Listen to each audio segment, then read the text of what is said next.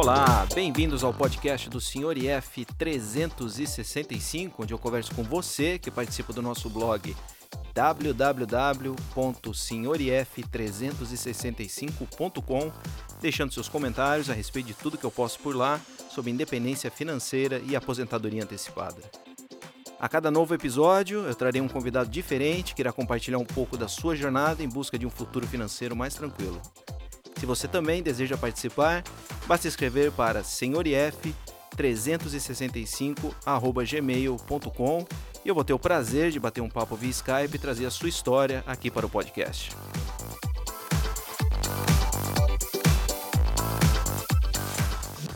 Nesse episódio conheceremos a história do homem de ferro da financeira brasileira. Ele que escreve no blog acumuladorcompulsivo.com e que falará um pouco sobre suas finanças pessoais, estratégias de investimento e como não poderia deixar de ser, vamos conversar também sobre os filmes da Marvel. Eu tenho o prazer de conversar com Acumulador Compulsivo e também conhecido como Stark. Eu chamo você de acumulador compulsivo ou Stark? Fica à vontade, pode ser Stark, que eu acho que é mais prático mais, mais prático e também mais famoso. Você é fã da Marvel igual eu? Já assistiu alguns sou, filmes? Sou ou... fã, cara. Eu não sou aquele nerd antigo que colecionava revistinhas, gibi, nem nada disso, mas com o tempo fui acompanhando um pouco o trabalho dos caras, vi um filme dos Vingadores, lá o primeiro, e aí maratonei, fiquei apaixonado, voltei lá para os primeiros filmes, vi na ordem, vi até filmes que eu nunca iria ver na minha vida, como Homem-Formiga, por exemplo, e aí virei fã da Marvel. Então, o pessoal acha que acho que fazia igual a eu, ia de vez em quando no cinema, assistia um Thor, depois assistia um Homem-Aranha, saía com aquela impressão, ah, é filme de herói, tá, tá bom, é legalzinho, bem feitinho e tal, mas cara, tem que assistir na sequência. Eu tava falando para você aqui antes da gente começar a gravar. Depois que você pega a lista de filmes da Marvel e começa a assistir na sequência, quando os caras começaram a filmar há 10, 11 anos atrás, você vê, putz, os caras já estavam pensando como é que ia ser o final dessa saga 10 anos depois. Então você começa a reparar no, nos detalhes e, pô, quem não assistiu tem, tem que ir. Pega no Google, pega a sequência direitinha dos filmes que tem que assistir. Começa, inclusive, com o filme do, do Tony Stark, que é o primeiro, que é o, o Homem de Ferro. Começa com esse aí e assiste tudo na sequência. Para todo mundo que eu empurrei esses filmes aqui na minha família, meu pai, minha mãe, imagina, meu pai e minha mãe já de idade, não iam curtir nunca filme de super-herói. Cara, ficaram alucinados, alucinados pela saga. Quem não assistiu aí, que tá ouvindo o podcast, tem que assistir. Pega, o número, pega a sequência direitinho, assiste tudo na sequência, dá seus pulos. Acho que agora tem até na Netflix. Eu não sei se estão todos na Netflix já, mas a grande maioria tá, tá lá.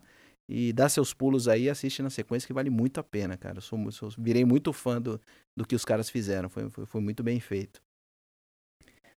E, então tá, vamos, vamos falar um pouquinho de, de finanças, independência financeira. É, conforme eu começo com todo mundo aí, tem como compartilhar com a gente qual é seu, o seu objetivo aí de, de, independência financeira? Se você tem, tem um objetivo de se aposentar cedo, tem objetivo de virar um Tony Stark da vida, aí um playboy que vai virar milionário e torrar tudo. Quais são os seus objetivos, ô Stark? Conta pra gente Vamos qual é a sua linha de pergunta. chegada com, com tudo isso que, que a gente faz aí no, no, com seu blog, com tudo que você escreve lá. Tá, antes de tudo, você prefere ser chamado por senhor IF ou senhor IF? Sempre ah, pode dúvida. me chamar de qualquer coisa, senhor IF. Eu também, quando eu comecei o blog, eu não pensei que ia que ia, vamos dizer assim, dar certo, aí eu não pensei direito no nome. Então pode ser Senhor IF, Senhor IF 365, ou então pode usar meu nome também, Luiz, não tem problema nenhum. Beleza, vamos de Senhor IF.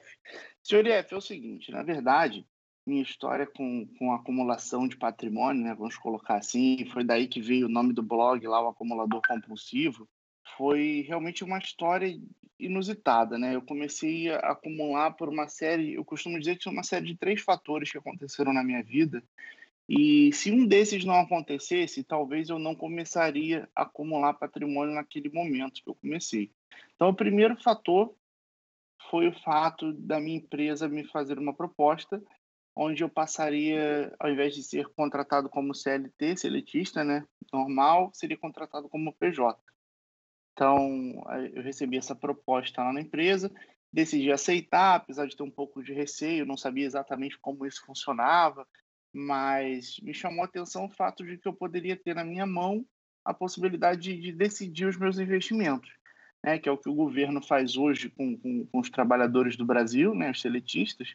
Ele escolhe o investimento do FGTS por você, o INSS, e sabe-se lá Deus quando você vai receber e se vai receber isso de uma forma adequada. Né? Então, a gente está vivendo hoje um, um, momento de aprovação de reforma da Previdência, é, fica todo mundo muito apreensivo, mas eu costumo dizer que para nós, eu tenho certeza que para você também, principalmente você que já está vivendo a sua independência financeira, a gente não se impacta tanto com esse tipo de notícia, porque a gente está montando um plano para que a gente realmente não precise do, do, da aposentadoria do governo.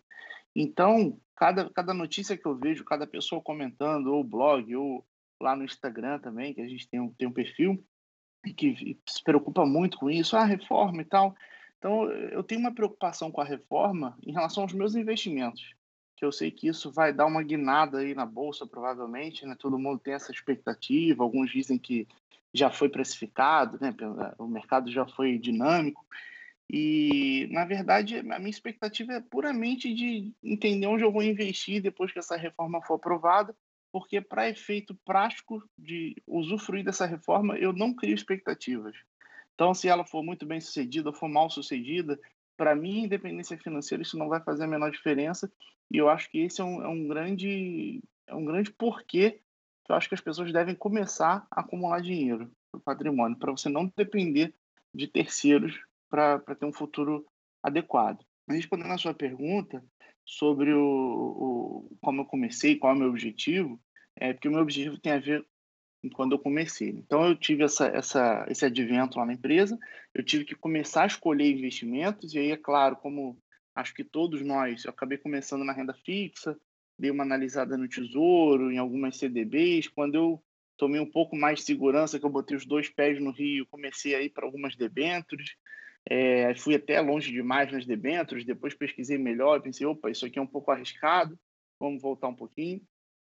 E aí eu tive um, um, segundo fator, que foi um professor no MBA, que ele é um cara fantástico, ele inclusive ajudou na elaboração do Plano Real, então um cara que eu tive a grande oportunidade de ter conhecido, que é uma pessoa que já é independente financeiramente, real, ali na minha frente, né? Então foi a primeira vez que eu conheci alguém de carne e osso, que vivia da própria renda, e ele abriu a carteira para gente na aula dele, ele abriu lá o site da corretora, ele tinha 50 mil ações da Petrobras, 50 mil ações da Vale, né? Era, era um, um...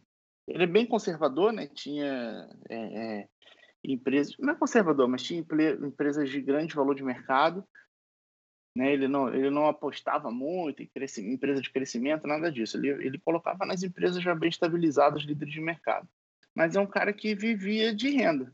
Então, ele falava assim, cara, eu dou aula porque eu amo isso aqui e a minha missão é fazer com que vocês entrem também no mercado financeiro aprendam isso aqui. Então, essa é a minha missão da minha vida. E aí ele, ele era meu professor de... A cadeira dele era de finanças corporativas. Aí ele, durante as seis horas de aula, ele dedicava cinco para as finanças corporativas e uma para falar de investimento.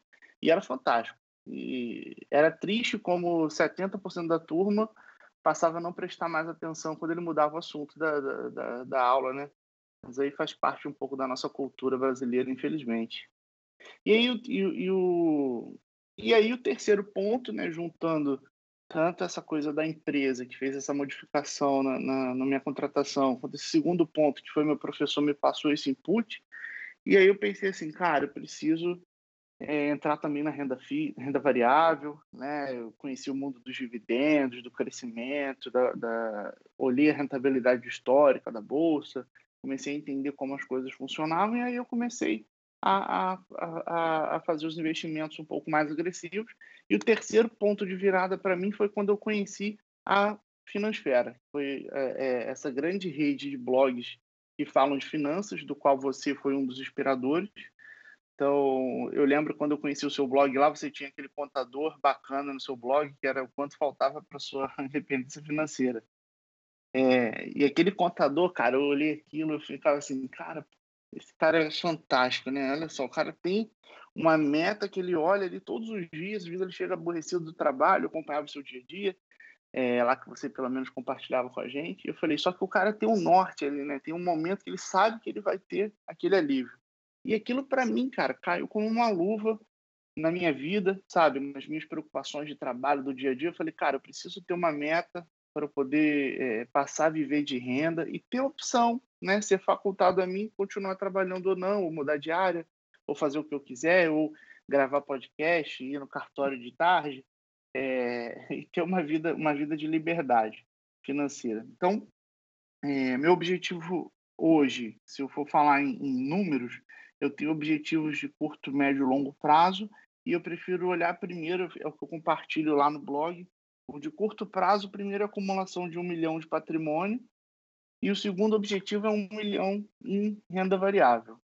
E aí depois a gente vai traçar outros objetivos mais ousados, mas a princípio o que eu tenho para ser independente financeiramente falando, né, é, seriam 3 milhões de reais.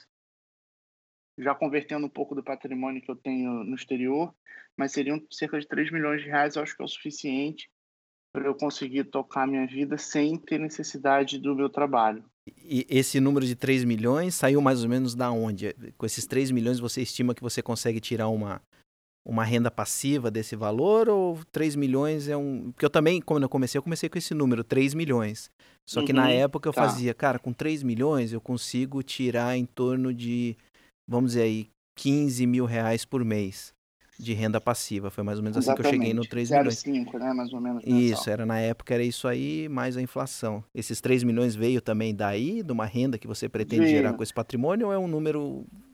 É o novo 1 um milhão, porque... lembra? Lembra um milhão? Um milhão era Sim. o que deixava todo mundo uhum. bonito na foto e aposentado. Hoje em dia, um milhão, quer dizer, não vamos desmerecer um milhão, mas um milhão hoje em dia não era mais um milhão que era antigamente, né? É verdade, é verdade. O milhão aumentou, né? Na verdade, esse, esse valor, essa quantia, ela é baseada nos meus custos mensais, né, que eu tenho com a minha família, né, eu tenho uma filha, como eu falei para você, tenho minha esposa que também trabalha, também contribui com a renda da casa, mas é uma quantia que eu, que eu me consideraria estar seguro, né, eu tenho, tenho hoje a minha casa própria, tenho, tenho, é, tenho algumas outras fontes de renda, mas basicamente é, é, um, é, o que cobriria os meus custos mensais com folga, né? duas vezes meus custos mensais. Então, meu, meu custo mensal sem viajar, sem fazer nenhuma extravagância, ele está por volta de R$ 7.500. Então, eu acredito que. É claro que hoje eu faço MBA, a senhora acumuladora também faz. É, minha filha está numa escola hoje um pouco mais cara. Né? Tem algumas coisas que, no planejamento daqui para 10, 15 anos, algumas coisas vão mudar nesse plano. Né? Então, eu, obviamente, o MBA eu acabo agora mês que vem, mas eu vou ter uma redução grande de despesas. Então, eu coloquei uma despesa folgada, já contando com algumas viagens que a gente gosta bastante de viajar. É, a gente, inclusive, já está planejando nossa próxima viagem, que deve ser em fevereiro, é, nossa primeira viagem para a Europa. Mas a gente pode falar sobre isso depois, o que, que isso vai atrapalhar um pouco na, na, na jornada para a independência financeira. Mas, mas basicamente ele está ele tá ligado aos meus custos. Não é por ser um, um, número bonito, nem nada disso, apesar de ser um número bonito, mas ele está baseado nos meus custos. E eu sei que você lá no seu blog você faz fechamentos mensais que você expõe ali o, o seu patrimônio. E agora você começou com uma novidade de que no final do mês você vai colocar uma foto de um bem que você poderia comprar com esse seu patrimônio hoje. A primeira foi a foto de uma Mercedes, esse mês você já tem uma nova, que é de um Audi. E quando você atingir os 3 milhões, vai ser foto do quê? Rapaz, eu na verdade, eu, eu, quando eu vou fazer o fechamento, obviamente ainda não sei exatamente qual, qual é o valor do meu patrimônio, né? Então, sei, sei por alto. Mas aí tem a avaliação da bolsa, faz algum ajuste e eu na hora procuro um bem que seja nesse valor e jogo ali, um bem que seja interessante, tem uma foto bacana e coloco ali. Quando for 3 milhões, provavelmente vai ser alguma propriedade, ou algum imóvel comercial, ou uma franquia do McDonald's. Franquia do McDonald's. Algum, é, alguma coisa nesse sentido. Uma casa bacana, né? Mas, mas. Porque carro já vai começar a ficar difícil. Eu já vou ter usado muitos carros, provavelmente, até chegar no milhão. Não, mais um carro de 3 milhões. Bom, hoje em dia tudo é possível, né? É, que o diga jogador de é futebol. É Com certeza. E, e quando você atingir, então, sua, sua meta, como é que você pretende viver dessa renda? Como é que você estrutura seus investimentos? Você é do tipo que vai adotar aquela regra dos 4%, ou então vai só viver, pretende viver só dos dividendos? Você tem isso mais ou menos esquematizado na sua cabeça? Da onde vai vir o dinheiro? Você tem aquele patrimônio, mas como é que você vai rentabilizar esse patrimônio? Ou se vai realmente tirar dinheiro ali do, do bolo principal? É, na verdade, a minha estratégia é usar os rendimentos oriundos desse patrimônio. Então, eu, eu vou ter uma parte relativamente considerável que é 20% do meu patrimônio em FIIs e 15% em rates, né? Então, vou ter 35% de geração de renda e de aluguéis mensais. Os outros 65 também vão gerar algum, algum dividendo, alguma, alguma coisa, né? Eu tenho 20% de ações, tenho a renda fixa que volta e meia paga um cupom, alguma coisa, e tenho esses estoques também. Mas eu vou tentar me concentrar nos FIIs e nos rates. Né? Nos rates em, em dólar, para ter a, a, proteção lá do patrimônio, e vou concentrar os meus custos nos FIIs. E aí eu tô, tô aprendendo um pouco com você também, né? Lá com o seu fundo Tio Patinhos, né? Como você está fazendo um pouco disso. Eu acho que o legal da blogosfera é isso, né? Dessa finansfera que a gente acompanha, que eu acho que é tão importante quanto a gente diversificar os nossos investimentos, o nosso patrimônio, é a gente diversificar também um pouco a nossa lista de blogs, né? Então, tenho, acredito que você também faça a mesma coisa. A gente tem uma, eu tenho uma lista de blogs que eu sigo e eles vão colocando notícia nova, eu vou lá, dou uma lida. E tem, tem aqueles que eu gosto mais, que eu acompanho 100% sempre. Então, eu não vou citar aqui para não esquecer ninguém né, e não deixar ninguém sem, sem a devida homenagem, mas o seu blog é um que eu acompanho de cabo a rabo. Então, teve um momento que eu conheci, que eu maratonei, que eu fui lá atrás, acompanhei praticamente todas as suas postagens, e, os e eu agora só acompanho as suas atualizações. Mas eu acho que isso é muito interessante, porque você tem algumas pessoas vivendo, você traz algumas, algumas preocupações, e eu até comentei isso lá no seu blog, não sei se você lembra. Falei, poxa, você está falando umas preocupações aí que eu agora fico pensando aqui se realmente a minha estratégia está correta, isso é interessante, porque acho que o importante numa estratégia de investimentos de longo prazo, como a nossa, ela precisa ser uma estratégia pujante, né? ela precisa se moldar ao longo do tempo. Então, você tem um cenário que a inflação muda, um cenário que o exterior fica mais forte e o Brasil fica uma potência maior.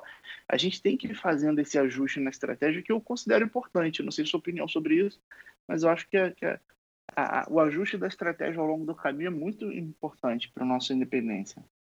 Acho que acaba todo mundo no mesmo barco, viu? Porque é impossível prever o futuro. Hoje, no dia que a gente tá conversando, Sim. né? 13 de agosto, estourou aquela bomba na Argentina ontem, lá do, do Macri, Exatamente. que não vai ser reeleito. Aí você já viu como é que o mercado reagiu.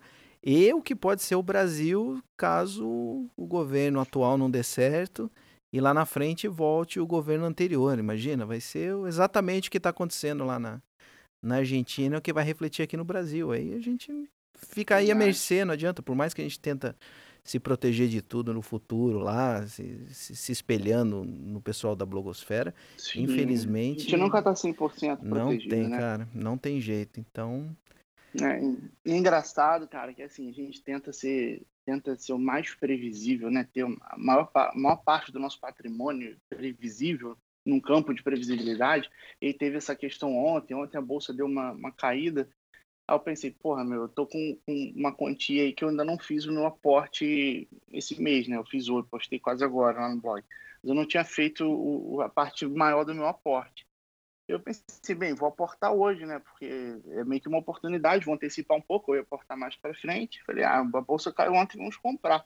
E tudo que eu tentava comprar só subia, cara. Eu falei assim, cara, é totalmente imprevisível, né? Então, eu mandei uma ordem de compra lá com preço que estava de mercado. Eu não, eu não sou muito de ficar tentando economizar nos centavos, né? Isso é besteira no longo prazo. Mas eu sempre mandava ordem, ordem e a ordem ficava lá, porque eu subia muito. Falei, cara, não é possível. E, e é, na verdade, o que a gente sabe é nada, né, cara, sobre o mercado. Eu tenho um rapaz que trabalha na empresa comigo, que ele agora entrou numa pirâmide aí de Forex, de Bitcoin.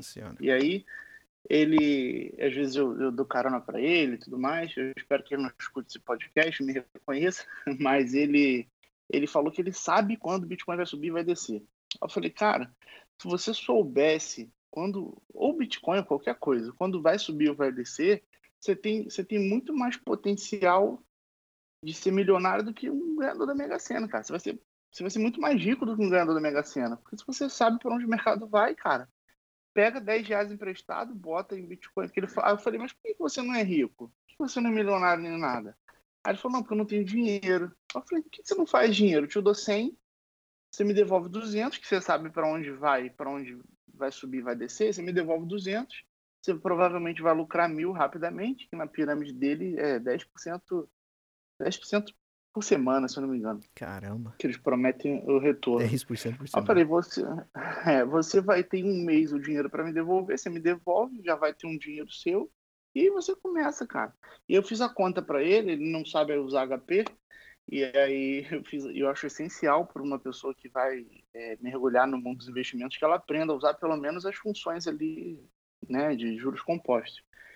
E ele, eu fiz uma conta para ele que ele em 12, 12 não, acho que foram 7 anos, ele ia ter todo o dinheiro do mundo. É, essa conta que o pessoal geralmente faz para mostrar como a pirâmide funciona. Se, se, se, entregar tudo que promete, vai acabar o dinheiro do mundo, liter, literalmente, vai ter todo o dinheiro do mundo. E se existisse realmente uma, uma, uma pirâmide que fizesse isso, ela ia colapsar o mercado, né? Porque o, o Itaú, por exemplo, por que, que o Itaú ia emprestar dinheiro para réis mortais como nós, como, né? Se ele pode emprestar para uma pirâmide dessa e ganhar esse dinheiro todo e pegar os 20 bilhões de lucro dele lá e multiplicar. Então não faz sentido, né? É, eu atualmente, eu, eu, eu, eu, evito ser o dono da verdade, mas às vezes eu fico com muito receio. Agora, agora tô, o meu novo drama agora é que eu estou dividindo o teto com uma trader. A senhora ETF decidiu que vai virar trader é e mesmo? Ela não só virou trader, tá? ela fez um curso lá antes de vir para o Brasil, do, do, mercado lá da Indonésia, mas o problema é esse, uhum. ela investe no mercado da Indonésia, e que horas que abre o mercado na Indonésia? 11 da noite. Que horas que eu quero ir dormir? Nossa. 11 da noite. Pô, velho, aí eu deito na cama, ela abre o home broker dela e fica lá, cara. Fica lá, trader, trader, trader, trader. Eu não me arrisquei a perguntar se tá ganhando ou tá perdendo, mas eu sei que eu tô perdendo porque agora eu não consigo dormir direito. Porque o mercado lá abre 11 da noite, é a hora que eu quero dormir. Eu falo, ai meu Deus do céu, tô, tô pagando os pecados. Mas eu evito falar esse tipo de coisa, entendeu? De, de, de dar opinião sim, pra sim. pessoa, porque eu não gosto de criticar a trader, a mas ela, ela chato, né? claramente está indo atrás do dinheiro fácil, vamos dizer assim, que é uma coisa perigosa. Que ela fala, não, mas aqui é fácil, aqui é só comprar barato e vender caro. Mas eu falei, como é que você vai adivinhar para onde vai o mercado? Eu falo, pô, eu me matando aqui para conseguir 0,33% ao mês. E no trader venderam para ela no curso de trader que é possível tirar, sei lá, cara, 1%, 2% por semana. Falei, ai meu Deus, vamos ver, qualquer dia ainda escrevo sobre isso lá no blog, mas vamos ver onde isso vai acabar. É verdade. O que é, que é desafiador desse, dessa história de, de trade é que existe um fator também psicológico, né, cara? Porque assim, eu comprei comprei 100, 300 reais de Bitcoin. Eu sei que você tem um Bitcoin, que é muito mais do que isso, mas eu acompanhei essa, essa sua trajetória de, de morrer abraçado com seu Bitcoin e achei bem interessante, inclusive. E eu resolvi começar. Eu segui um blogueiro que agora eu não me lembro de cabeça qual deles é, mas é um blogueiro que ele faz uns trades com Bitcoin para fazer uma brincadeira. Se eu não me engano, ele botou mil reais. Não sei se você vai saber quem é. Ah, é o BP, ele... né? O Buscando o Primeiro Milhão, que ele começou. É o BP. Um, ele, ele começou com uma, com uma série de posts que ele criou uma regra aleatória. Isso. A regra não tem fundamento financeiro, mas ele criou uma regra Isso. que ele compra e vende automaticamente para tentar tentar rentabilizar Exatamente, a moeda. Foi o BP. Isso. E eu usei a regra do BP. Acho que eu fui o primeiro a usar a regra dele na história do, do, do mundo. E aí eu pensei o seguinte, cara, vou botar 300 reais. Quando, quando valorizar bastante, eu vendo, tiro a diferença, continuo com os 300 e fui fazendo isso. E quando cai também, eu compro mais, eu tenho limite. E aí eu ganhei, acho que em, em 10 dias, eu, eu, eu, o patrimônio cresceu 10%. E aí, cara, vem um bichinho, você não sabe da onde, do inferno, das profundezas do inferno, que ele vem na sua orelha e fala, cara, você imagina se fosse teu patrimônio todo. você imagina se você operasse alavancado, né? Nossa. E aí eu lembro da história do executivo investidor aí no seu podcast, que também é um cara que eu, eu gosto bastante. Ele falando sobre as operações alavancadas dele, que ele perdeu lá os 200 pau. E, e, cara, só que esse bichinho vem, cara. Quando você vê aquela rentabilidade ali num curto espaço de tempo, porque é aquilo que você falou, né, cara? A gente movimenta uma grana, aporta todo mês, quando vê lá, às vezes o patrimônio variou 1%, 0,3%, e, e fica naquela, naquela briga do longo prazo, que é uma, é uma batalha de paciência, né? acumulação de patrimônio. E aí vem um trade desse e faz 10% em 7 dias. Aí você fica doido. Então tem que ter um trabalho psicológico muito grande. Eu, é, é, para quem estiver ouvindo e não conhece o meu, meu blog, eu uso só 1% do meu patrimônio, criei essa regra também, não sei se existe em algum lugar, eu copiei, mas eu uso 1% do meu patrimônio em investimentos de risco. Seja para eu é, me divertir um pouco, brincar com algum investimento, alguma coisa assim. Então, dentro disso, eu invisto em peer-to-peer, que eu já, já, já falei sobre isso lá no blog, né, que é emprestar dinheiro para empresas de capital fechado que estejam buscando empréstimos para melhorar maquinário, para alguma coisa assim, empréstimos de juros menores do que o banco, né? E a gente, em contrapartida, ganha lá seus 2% ao mês, alguma coisa mais agressiva, mas eu assumo todo o risco da operação. Então, é, é, um, é um investimento de alto risco. A gente olha o balanço da empresa, olha é, o aval dos sócios, né? a estrutura patrimonial da empresa e dos sócios, mas é um ativo de alto risco. Então, eu, eu, procuro usar esses ativos de alto risco, desde que eles estejam dentro daquela caixinha de 1%. Passou um pouquinho, opa, tiro, volto lá para o meu patrimônio normal, né, para os outros 99, que são, não são seguros, né? Seguro não existe, mas são investimentos de menor risco, né, que são riscos conhecidos, digamos assim, e eu procuro usar essa, esse pequeno valor para poder fazer essas, essas brincadeiras, e parte dele está sendo usado hoje em Bitcoin, mas sinceramente é muita perda de tempo. Eu estava falando com, com, com, o pessoal da, da esses dias, em alguns comentários em alguns blogs, que assim, eu fiz esse, esse, esses 10% em 10 dias, eu fiz 33 operações. Cara, 33 operações é muita coisa. Para quem trabalha, né, e não vive disso, é muita coisa. Então eu estava lá almoçando, eu botava uma ordem de venda. Aí estava tomando café, botava uma ordem de compra. E aí você não está na hora certa, o mercado se mexe, você está numa reunião, né? Tem uma volatilidade grande. Então, sinceramente, trade é, é, uma, é uma profissão perigosa. E você tem, tem formação financeira? Tem algum tipo de informação financeira, não? Tenho, meu, meu MBA foi, foi mais focado na, na área financeira. Então foi onde eu me, me aprofundei. Então você escolhe ativos com base nas suas análises ou você usa alguma outra ferramenta para escolher um ativo? No que, que eu vou investir esse mês?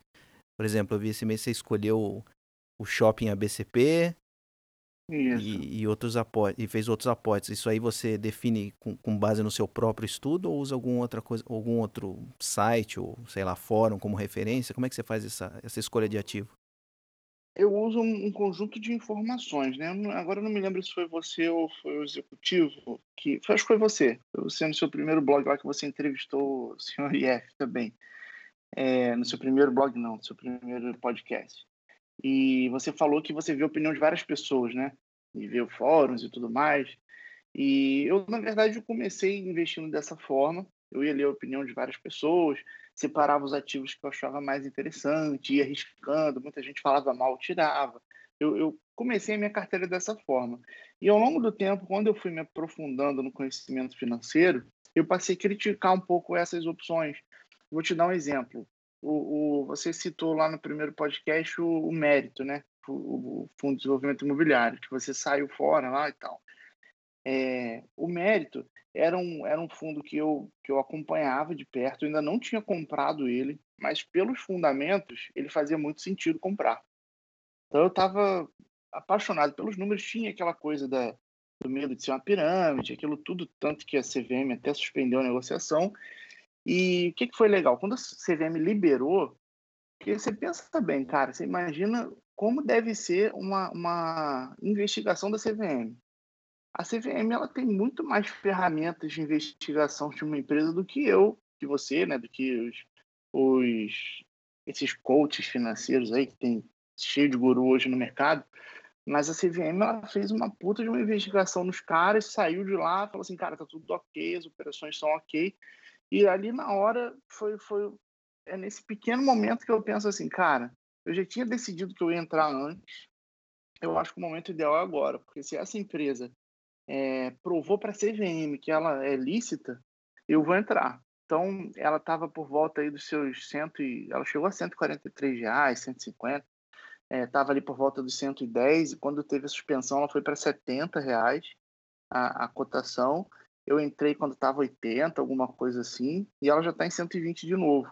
Então é, é, uma empresa que assim tem me dado um, um, uma rentabilidade, às vezes até acima de 1%, 0,9, 1,1, que é bem bacana. Também não, não, sou um cara louco por rentabilidade, mas eu gosto de olhar os fundamentos. Né? Se essa a sua pergunta era essa, eu gosto de olhar os fundamentos. As notícias me, me, me fazem ligar um alerta, então eu procuro pesquisar bastante os números, mas eu gosto, eu gosto de olhar balanço, eu gosto de olhar os números, de olhar os resultados da empresa dos últimos anos, é, porque eu acho que faz pouco sentido uma empresa que vem crescendo, inclusive nas crises, vou botar um exemplo agora, a, a WEG, né, WEG, não sei como é que pronuncia, é, que é a WEGE3. É, se você for olhar o resultado dela na crise, cara, ela é uma empresa que ela cresceu na maior crise do Brasil e uma empresa que, que vende motores, né, que, que trabalha com um mecanismo essencial da economia ali, de uma economia aquecida. Essa empresa eu olho e falo, cara, eu vou investir sem medo porque é uma empresa que eu tenho certeza os fundamentos dela fazem muito sentido para mim e eu não vou abandonar no longo prazo porque eu acho que os fundamentos não vão perder o sentido. Mas é claro que eu reavalio ao longo do tempo, né? Olha que uma empresa ela acaba saindo da carteira, mas basicamente eu procuro dar uma estudada nos números da empresa sim. Então dá para dizer que é mais coincidência o fato de você ter aportado no ABCP, ao invés de simplesmente um apetite para um pouco mais de risco, ou então tirar proveito da, da crise que, que se instaurou por conta da Argentina. É mais ou menos isso que aconteceu? Ou uma estratégia diferente? Na verdade, não é que seja coincidência. Ele, assim como o MFI, ele já estava na minha carteira teórica né? Eu não tinha aportado nele ainda. Eu faço um estudo, por exemplo, em FIIs, eu tenho 13 ativos na minha carteira teórica, só que eu só tenho 10 ativos hoje dessa carteira de 13. Esses três são bons ativos que eu acho que eles ainda não chegaram no preço certo. E aí, eu sei que vai, vai haver discussão sobre isso, de preço, né? Se preço importa, tem a discussão sexo dos anjos, é igual aquela de comprar imóvel, alugar imóvel. É, mas para mim, no FII, o preço importa. Eu acho que você, obviamente, pagando um pouco menos, você compra mais cotas e tem mais rendimentos. Então, é, eu não consigo ver a, a, a argumentação contrária sendo mais interessante para mim, para o meu estilo de investimento.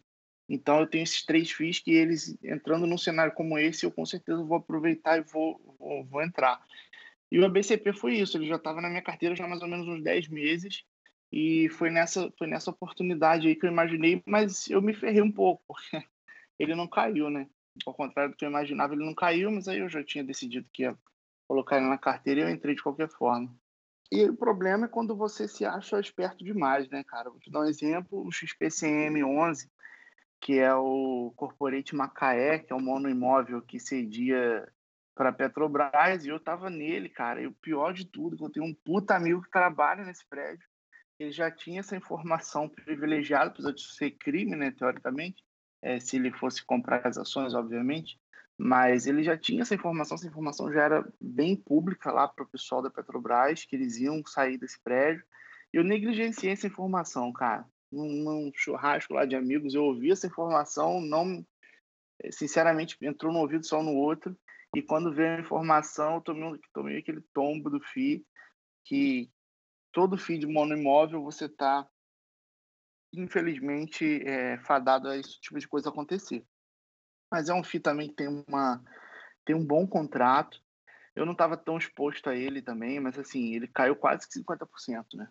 O valor dele de, de a cota dele caiu 44%. Então foi uma queda terrível. Então, mas eu tinha pouco dele, eu não tinha muito dinheiro não, não perdi muito. Mas imagino que se eu tivesse bem exposto, seria uma dor que, que eu iria ficar chateado de ter negligenciado a informação. E hoje, é, mas tudo leva de aprendizado. Acho que o que a gente tem que levar dos nossos erros é aprender para não refazê-los. Né? Então, o que eu, que eu tento buscar hoje é evitar muita concentração em FIIs de monoimóveis. Então, eu tenho dois ou três monoimóveis na carteira e eu coloco eles num pacotinho um pouco menor que os outros. Esse é, esse é o aprendizado que eu levei dessa história. A Petrobras e eu estamos de mal. Nunca mais vou ser acionista da Petrobras. Peguei trauma, negócio com Não é, quero mais mexer dois. com o governo brasileiro. Eu tinha, tinha muita Petrobras. Falava que no futuro vai faltar petróleo e até hoje o preço do barril Sim. só cai. Não, nada deu certo com a Petrobras, infelizmente, para mim. Quando estava um pouquinho no lucro, eu fui lá, vendi. Agora não quero mais nada com a Petrobras, mas é sair do, do Acho fundo. que a única ação até hoje que eu tirei da carteira foi a Petrobras. Petrobras eu também né? tomei essa decisão de não depender do governo, cara, porque é, é, muito chato você ter seu patrimônio vinculado à notícia, né, cara? Então, é, Bolsonaro vai lá fala uma besteira, na época Lula, Dilma, que seja, e aí cai seu patrimônio. Cara, eu prefiro fundamento. Eu sou um cara muito de número, gosto muito de número, trabalho com isso, né, na área comercial a gente tem que olhar número o tempo inteiro para saber se uma ação está dando certo ou não. E, e, quando eu vejo patrimônio ser, ser volátil a notícia, cara, eu tenho ojeriza isso. Não sei tem gente que gosta de volatilidade. Tem até um canal aí no YouTube agora, não sei se você já viu 500 pratas. O cara é até bacana e ele fez um estudo. Já conhece, não? Não, não conheço ele fez um estudo sobre a volatilidade. Ele provou que em Petrobras, com essa volatilidade toda, você poderia ter ganho 10 vezes mais do que numa empresa tipo Itaú, assim. E, mas eu, sei lá, cara, eu não, eu não gosto. Particularmente, eu não gosto, não. E falando então de besteira com dinheiro, qual que é seu maior arrependimento financeiro, então um prejuízo que você já teve nesses com investimento? Tem alguma coisa memorável assim ou é só coisa pequena? Senhor IF, tem, cara, tem, tem bastante besteira com dinheiro. Não vou falar todas que o podcast vai ficar enorme, mas acho que a maior delas é, eu comprei um terreno e o terreno tava, tava lá. E, a senhora acumuladora, quando ela ouvir esse podcast, essa é a hora que ela vai começar a rir. E ela me falou o tempo inteiro que eu estava errado e eu insisti. E eu fiquei apaixonado no terreno, era num bairro bem valorizado da, da, da cidade é, onde geralmente os terrenos valiam de 400 a 600 mil reais, e eu achei, eu, grande espertalhão, achei um, um terreno a 80 mil reais, né? E era 100 mil, eu negociei para 80, e era um terreno não aclive, né? Uma subida, mas era um bom terreno, um terreno com bom tamanho, beleza. E aí minha esposa falando, cara, eu não tô segura disso, porque toda vez que a gente ia visitar o terreno, o cara pedia, e era um terreno numa vila aberta, né? Você podia ir lá normal, sem precisar marcar nada. E ele fazia questão de sempre estar perto. E minha esposa falou, cara, isso tem cheiro de besteira, por que ele sempre tem que estar perto? Vamos um dia escondidos lá. E aí, antes de eu comprar o terreno, a gente foi lá escondido e minha esposa estava certa, veio uma mulher, surgiu do nada lá, e ela falou que aquele terreno estava no embrólio judicial, que tinha uma briga e que a gente não era para se meter nisso, aquela coisa toda. É, aí eu saí de lá, liguei para o proprietário do terreno, falei aquilo. Ele primeiro ficou bravo que eu fui visitar o terreno e depois ele explicou que aquela mulher era louca, tomava remédio e tudo mais. E eu fiquei um pouco inseguro, mas eu estava apaixonado pelo terreno. Né? Já tinha imaginado até, já tinha feito até um projeto com uma arquiteta é, da casa. Né? Caramba. Eu já estava sonhando com cada, cada cômodo, com a piscina, aquela coisa toda. E aí eu cheguei na, na um amigo advogado, passei para ele a documentação que eu tinha, ele falou, cara, isso aqui é um risco grande, pode ser que você se dê muito bem, pode ser que você se dê mal, mas para você se defender, assine esse tipo de contrato aqui e tal, me, me deu umas dicas e eu fui lá, assinei e comprei paguei à vista, era um dinheiro que a gente estava juntando para dar entrada numa casa na época, não tinha nenhum, nenhum conhecimento financeiro e nada parecido. E o sonho de todo brasileiro, né, que ele ele quer comprar uma casa. E aí eu fui, dei aquele dinheiro na mão do cara, né, se eu não me engano foi 80 mil reais na época, e, e dei na mão do cara e começou a enrolar documento, enrolar documento. Eu sei que passaram três anos, eu ainda não tinha visto a cor do documento, meu nome. Tinha realmente um problema sério era um problema que, em resumo, era uma pessoa de idade que era proprietária, obrigaram ela a assinar uma coisa que ela não tinha nem mais consciência, né? E passou o terreno para outras pessoas que se aproveitaram daquela condição de doença. Enfim, é um dinheiro que eu, eu perdi muito dinheiro nessa operação. Eu vou eu reavi uma parte, né? Eu, eles me deram um carro, que é até o carro que eu uso hoje, mas é um carro que vale 50 mil reais e eles me pagaram quase 10 anos depois. Então eles pegaram 80 mil em dinheiro, foi mais ou menos lá em 2007, alguma coisa assim, e me devolveram 50 mil reais em 2018. Então você imagina o prejuízo, né? Esse dinheiro parado. esse tempo todo ainda tive uma, uma, parte comprometida, mas no final ainda comemorei que eu consegui resgatar uma parte que eu nem esperava mais. E tive outras menores, mas essa foi maior em volume financeiro, a maior besteira que eu já fiz com dinheiro foi essa. E no final ainda teve que ouvir Eu Avisei. Eu escuto até hoje, senhor F, até hoje. e falando nisso, na relação, quem é o gastador, quem é o poupador? Cara, graças a Deus a gente tem uma, uma, uma relação muito boa com o dinheiro, eu e minha esposa, então a gente é muito controlado. Não acredito que somos gastadores, é, mas nós temos uma, nós não economizamos muito no nosso estilo de vida, né? A gente tem carro simples, né? Eu recentemente postei lá que a senhora acumuladora vendeu o carro dela, comprou uma moto, que ela precisa se deslocar para locais mais próximos, e aí gerou uma economia grande para a gente. E os nossos amigos dizem que a gente vive sempre um degrau abaixo do que a gente pode, né? Pelas posições que a gente tem no nosso trabalho, a gente deveria ter um pouco mais de ostentação, vamos dizer, ter um carro melhor, uma casa melhor. E a gente tem uma casa bacana, uma casa boa, mas não é uma casa é, nem luxuosa, nem nada disso. É uma casa simples, mas confortável. Eu gosto muito de eletrônicos, como você. É, eu tive a oportunidade de trabalhar numa empresa de eletrônicos no ano passado, e aí eu tinha muitos descontos, condições especiais, então você já viu. Era o novo iPhone, sempre eu trocava, era MacBook, iMac, televisão de última geração, sempre gostei disso tudo gastei muito dinheiro com essas coisas, mas hoje a gente é bem controlado. Stark, aquela pergunta de sempre, você já é. Eu perdi a conta já, cara. Todos que tiveram aqui no podcast são blogueiros. Eu pergunto, tem que ser blogueiro para conquistar a IF ou não precisa? Dá para também conquistar a independência financeira sem ter um blog próprio. Eu sei que você tem o seu www.acumuladorcompulsivo.com. Quem acessar lá vai encontrar o que além de finanças e um pouquinho do seu patrimônio? Então, senhor IF, vamos lá. Essa pergunta é ótima, né? Na verdade, é, a resposta óbvia é não, mas eu tenho certeza que a, a acompanhar blogs é uma ferramenta importante para a busca pela independência financeira. Que você tem ali o feedback de pessoas que estão ali no skin in the game, né? Estão botando a própria pele em risco, investindo, escolhendo seus ativos das mais diversas formas e a gente pode aprender muita coisa na, na Finosfera. Tenho certeza que você também aprendeu muita coisa, como eu, e é sempre muito rico. E o fato de ter um blog, é, eu decidi ter um blog pelo simples, simples fato de registrar a minha evolução patrimonial e o racional por trás dos meus aportes. É, quando eu vejo que um, que um ativo não está performando bem, eu olho lá atrás e vejo, cara, por que, que eu escolhi isso aqui que eu já não me lembro mais? E no blog a gente tem esse, essa, esse histórico, né? Qual era a minha cabeça no momento, o que, que eu estava acreditando, como é que era o movimento econômico da época. Eu acho que isso é muito legal.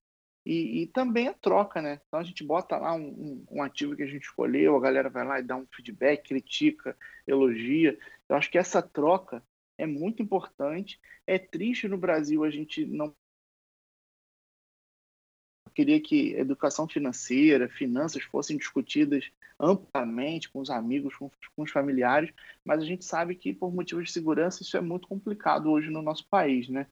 E mas eu, eu procuro sempre provocar na minha roda de amigos, no pessoal do trabalho, na minha família, sempre provocar as pessoas para tentar investir, mesmo que seja numa coisa mais reservada, né, mais, um pouco mais de segurança, no tesouro direto, uma renda fixa, mas eu procuro estimular as pessoas porque é uma coisa que me libertou, libertou minha mente. Hoje eu consigo olhar e ver um futuro mais próspero do que eu via antes de começar a acumular. E é isso que eu tento passar lá no blog. A minha ideia do blog e do Instagram também, que eu abri com o acumulador compulsivo, que é o arroba acumulador compulsivo. Quem usar o Instagram também pode me seguir lá é justamente passar, ensinar as pessoas, ou ensinar não, né? Talvez seja muito, muito prepotente da minha parte, mas é ajudar as pessoas a também começar. É ajudar as pessoas a entrarem nesse mundo, é, independente de ganhar alguma coisa com isso ou não, é trazer as pessoas para que elas possam também desfrutar disso que a gente desfruta, que é essa jornada, que ela no fundo é muito gostosa. É muito gostoso e viciante você ver o seu patrimônio crescendo todo mês, é, eu não sei qual o prazer que você sente quando vê isso, quando via isso na época dos, dos aportes vultuosos lá, mas isso me dá uma sensação muito boa de que eu estou construindo uma coisa bacana para o meu futuro. Então é uma, é uma sensação muito gostosa e eu queria que mais pessoas desfrutassem disso. Infelizmente, hoje a gente tem no Brasil a maior parte das pessoas que investem estão na poupança. Né? A gente tem uma grana preta na poupança hoje. E quem não tem dinheiro nem na poupança está pagando juros. Né? Então, é, é, essa é a triste realidade do Brasil. E eu tento aí, com meu, minha pequena gota no oceano, tentando fazer diferença aí para as pessoas que estão me rodeando, para que elas venham para essa grande roda de acumulação de patrimônio aí que é o mundo das finanças. Maravilha, Stark. Eu vou deixar aqui os, os links do, do, do seu blog, do Instagram, para quem quiser, na descrição do podcast. E vou agradecer sua presença. Para quem não sabe, o Stark está no sacrifício. Ele extraiu um dente. Nós estamos conversando numa terça-feira à tarde. Ele está em dois. casa descansando. dois dentes, né? Extraiu é. dois dentes é. e está dando entrevista. Então, vou agradecer aí o, o sacrifício, o seu tempo. E foi um prazer conversar com você. Melhoras e a gente continua a conversa aí no, nos blogs da vida, na blogosfera, beleza? Beleza, eu que agradeço. Foi um imenso prazer, senhor IF. Sou um grande fã seu já há muito tempo e um grande prazer participar desse seu podcast. É um projeto que está fantástico. Parabéns aí mais uma vez. Que isso, tamo junto. É só diversão. Um abraço, boa tarde. Um abraço.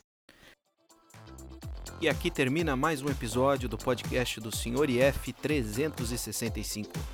Você pode encontrar mais informações sobre esse e outros episódios, ou então participar da conversa deixando seus comentários e sugestões lá no blog www.senhorif365.com. Até a próxima. Tchau!